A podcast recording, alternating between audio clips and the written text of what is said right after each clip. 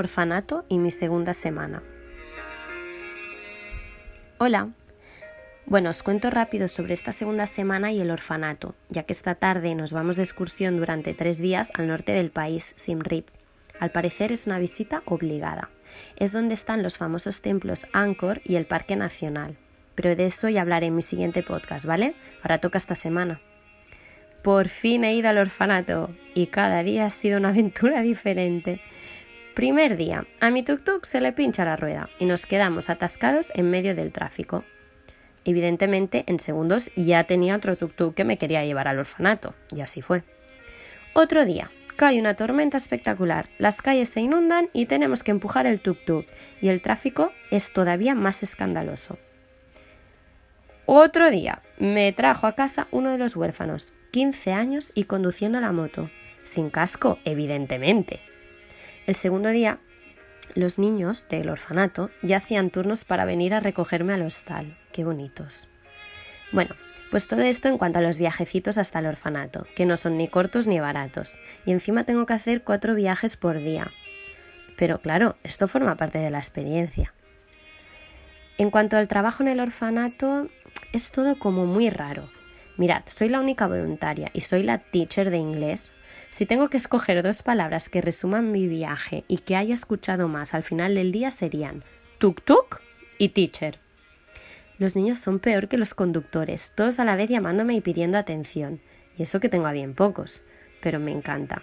Yo estoy convencida que he venido a este mundo para trabajar con niños.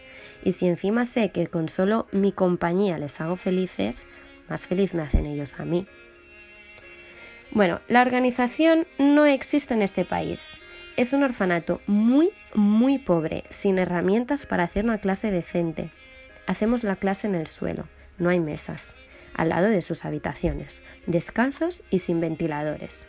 Solo hay uno y los mayores nos lo dejan pero muy pocas veces. Tenemos una pizarra que una vez escribes no puedes borrar del todo y que cada vez que llueve se moja toda y no la podemos usar. De hecho, cuando llueve mucho, como no hay ventanas y el techo es de chapa de aluminio, no nos podemos ni escuchar.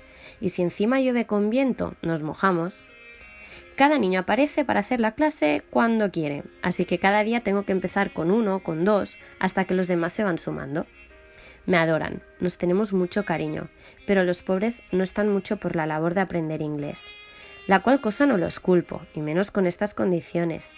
Así que teniendo todo esto en cuenta, se hace lo que se puede. A los niños de la mañana, que son todos niños, los tengo ganados con vídeos de fútbol. Messi, Cristiano, Arsenal y Chelsea. Esto es lo que quieren y les gusta. Bueno, a mí también. Se ponen todos encima mío y miramos vídeos. Para hacerlo luego como un poco más educativo, miramos la película de la Pantera Rosa en inglés, para que aprendan. ¿Sabéis qué?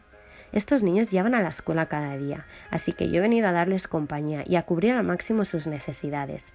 Y si ver vídeos, hacer juegos, cantar y jugar al fútbol es lo que les gusta, pues a por ello. Eso sí, todo en inglés, ¿eh? Las niñas, que son las que tengo por la tarde, también me piden vídeos, pero del Justin Bieber de aquí de Camboya y de Ed Sheeran, pues lo mismo, ¿por qué no? Encima, si las canciones son en inglés, pues nos aprendemos la letra. Las historias que me cuentan son muy duras, pero cuando me las cuentan me hago la fuerte y lo hablamos con normalidad. Pero vaya, que al llegar a casa me derrumbo, ¿eh? Mirad, os voy a contar una para que me entendáis un poco. Uno de los niños me cuenta con dibujos en la pizarra que su padre está muerto, entonces dibuja una tumba, y que la madre está desaparecida, y acto seguido dibuja un interrogante y que por lo tanto solo está él y su hermana y se dibuja a los dos, a la hermana sin un brazo. Como es el más espabilado del grupo, me cuenta también la historia del amigo, como si fuera una obra de teatro, os lo juro.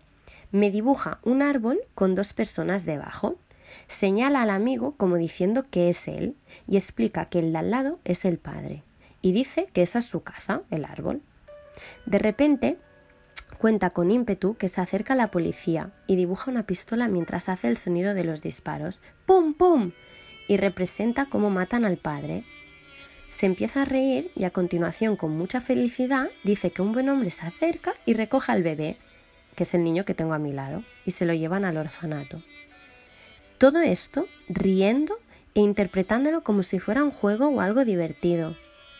Ellos no han vivido otra cosa, y aunque a nosotros nos ponga muy tristes e incluso nos frustre, para ellos es algo normal con lo que han convivido toda su vida. Luego me preguntan por mi familia, y yo también hice dibujos como ellos. Si algo me está enseñando este viaje es que demasiadas tonterías tenemos en la cabeza y poco apreciamos lo mucho que tenemos. Gracias Renacuajos por enseñarme de la vida. Es verdad que yo os hago compañía, pero vosotros me hacéis humana. Bueno, también tengo a mi pequeñajo de tres años dando tumbos por ahí e intentando copiar lo que hacen los mayores. Quiero traérmelo a mi casa, por favor, en la maletita, seguro que cabe. Me habla en camboyano súper seguro y convencido de que lo estoy entendiendo. Y cuando ve que no lo entiendo, se enfada y me grita ¡Tichel! ¡Tichel! con morritos. Te lo juro, yo me río a carcajadas y él también. Copia todo lo que hago. Así de bien nos lo pasamos. Ojalá y pudierais ver las fotos. Y bueno, luego están las cosas extras que hemos ido haciendo durante la semana con los demás voluntarios ir a cenar fuera, despedir a la australiana tomando un cóctel con unas vistas espectaculares y la francesa y yo terminar jugando a volei con los camboyanos. Bonita semana, aprendiendo día a día, haciéndome fuerte y valorando lo que tengo y lo que soy. Os dejo que la furgoneta para ir a Semrip ya está aquí. A la vuelta os sigo contando.